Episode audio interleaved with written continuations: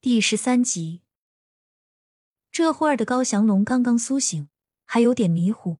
等他彻底清醒过来，揉了揉疼痛的额头，努力回想起刚才发生的事。他记得那会儿身体本就不适，但王爱霞一直跟他争论高小家拿走高德香五十块钱的事情，最后说要将他们赶出高家。两人为了房子吵了起来，王爱霞一时撒泼，将他推倒在地。高祥龙记得当时头磕到桌角，后面发生了什么就不记得了。高小佳揉揉发红的双眼，刚才他好像看到爷爷睁开了眼睛，他轻声的问道：“爷，你醒了吗？”“呜呜，刚才一进来看到你躺床上一动不动，吓坏我了。到底怎么了？”重生前的画面和此刻的景象慢慢融合在一起，高小佳撕心裂肺的哭着。不仅是因为现在高翔龙的清醒，更是因为他重生前经历的生活。妮子，别哭，可可，别哭，爷爷没事的，就是刚才不小心磕着了，别担心啊。高翔龙激动的想起身，一口气没上来，急得直咳嗽。高小佳抹了把眼泪，急忙上前帮高翔龙顺气，轻轻的拍了拍背，口中不断的喃喃道：“爷，你慢点，别着急。”我先去给你端杯水，你喝点水再说。高小佳着急忙慌的跑出去，端了杯热水进来。这会儿的高祥龙脸色开始逐渐转好，短短十几分钟的时间，脸色就红润了起来。不得不说，空间出品必属精品啊！妮子，没事的，爷爷就是年纪大了，一大早起身没站稳，这不就磕到桌角了，并不是什么大事，快别哭了，都快哭成小花猫了。高祥龙点了点高小佳的鼻子。两个人有说有笑。突然，门外传来了敲门声。爸，妮子，饭快凉了，你们还没起来吗？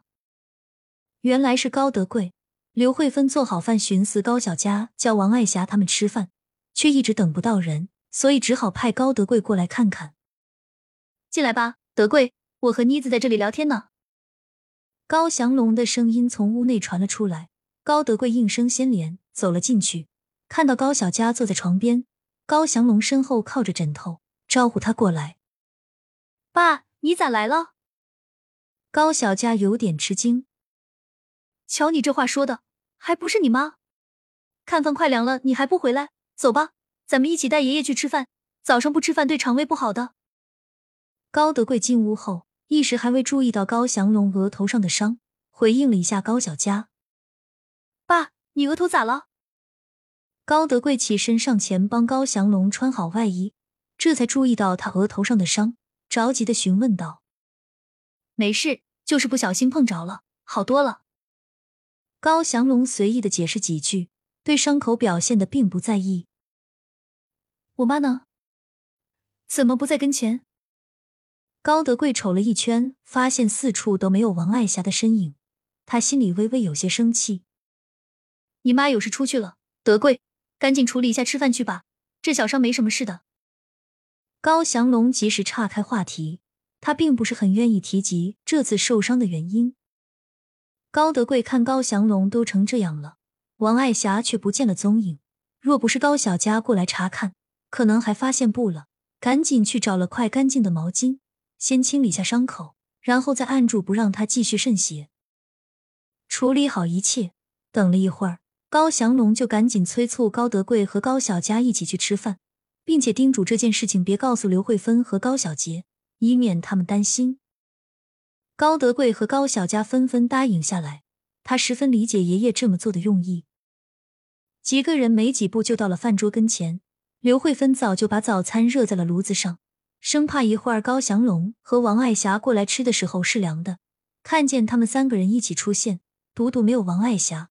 刘慧芬也没多嘴，先去厨房把饭菜端过来，叮嘱高祥龙多吃饭，别饿着。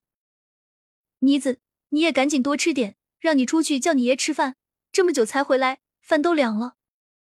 刘慧芬把饭菜往桌上一放，唠叨了几句。知道了妈，我这不是看爷一个人吗？多聊了几句就忘记了时间，我们现在就吃。高小佳解释道。丝毫不敢多提之前的事情，他怕说多错多。吃完饭，高小杰送高祥龙回屋，高德贵和刘慧芬两人去地里看看情况，家里就剩下了高小佳一个人。他进了屋子，攥紧玉佩，转身进了空间，翻看了一眼空间系统版，就见上面写到主线任务：收获作物，奖励一百积分。收获作物。高小佳喃喃自语：“莫非田地里的作物成熟了？”他走到田地跟前，看见之前种植的蔬菜都已经成熟了。高德贵当时拿来的种子，除了一些是粮食谷物，剩下的蔬菜种子也有不少，这会儿都已经成熟了。看着眼前茁壮成长的农作物，高小佳心里别提多高兴了。上前摘下成熟的蔬菜。他发现，经过灵泉灌溉的农作物和其他外面种植的农作物就是不一样。且不说外观，空间的更大更绿，就是闻着味道都感觉到好吃。摘完蔬菜，高小佳又回到了空间系统板跟前。萌萌似乎这会儿才睡醒，迷迷糊糊的打了个哈欠，飞到他面前。萌萌，之前的事谢谢你，我爷爷已经好了。高小佳真心一笑。倒弄得萌萌有点不好意思。主人，你怎么忽然间这么客气了？对了，主线任务领取成功后，你记得要去看看支线任务哦。萌萌扭动着翅膀。高小佳点击开空间系统版，往下拉才看到支线任务，点击接收，售卖空间农作物。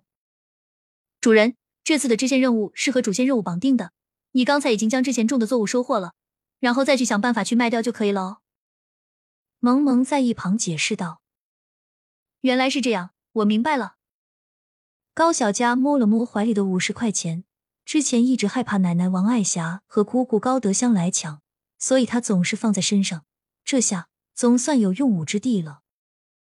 听萌萌解释完，高小佳感觉思路一下子理清了许多，这才放心离去。回到现实世界中一看，时间已经过去了大半。出来的时候，家里人已经都去地里干活了。高小佳把下午要做的饭菜都洗好，收拾完毕，准备等晚上爸妈回来一起吃饭。听见门外大黄汪汪的叫了几声，引得高小佳不得不出门看看。推开门，才看到是奶奶王爱霞偷偷摸摸的回来了。因为她平时老虐待大黄，所以狗狗一闻到它的气味就大叫：“奶，你回来了！”哎呦！这畜生跟你一个德行，一天到晚就知道浪费粮食，什么用都没有。王爱霞看见开门的是高小佳，瞬间眼睛不是眼睛，鼻子不是鼻子的，总之就是各种不顺眼。奶，是是是，我和大黄一样，那您是我奶奶，岂不是也和老黄一样喽？老黄是之前大黄的奶奶，早早就死掉了。呸呸呸！小王八蛋，你个嘴巴没把门的！竟然敢咒我！我倒是要瞅瞅，这家里一个人都没有，今天谁还会帮你说话？让你看看我的厉害！王爱霞朝地上呸了几下，冲到高小佳跟前就想打他，但奈何高小佳早有预料，提前闪开，害得王爱霞一下子没站稳，磕到了旁边凳子的沿上。王爱霞的额头瞬间就有血冒出来，她杀猪般的大叫。弄得旁边的邻里邻居都过来看热闹。杀人了，杀人了！这个高小佳就是个魔鬼，就是个不祥之人，不但害得他堂哥生病，还气得他姑姑的生病了。我今天刚回来，就成了这般模样。多亏乡亲们来得快，要不我就被他害死了。苍天啊！求你收了这妖怪吧！王爱霞这会儿半边脸全是血迹，看起来十分恐怖，再加上哭的一把鼻涕一把眼泪。坐在地上，倒还真的博取了不少不知情村民的同情。高小佳一看形势对他不利，也哭哭唧唧起来。与王爱霞的大吵大闹不同，高小佳显得有些小家碧玉，轻声抽泣道：“各位叔叔婶婶、爷爷奶奶，我高小佳对天发誓，绝对没有做任何伤害我奶的事情。若是说谎，我该受天打雷劈。”乡亲们在一旁纷纷窃窃私语。对村民来说，有热闹看已经很好了。至于谁对谁错，压根不重要。目前来看，好像高小佳更胜一筹。毕竟王爱霞的名声在外，谁不知道她是十里八村有名的泼妇，蛮不讲理。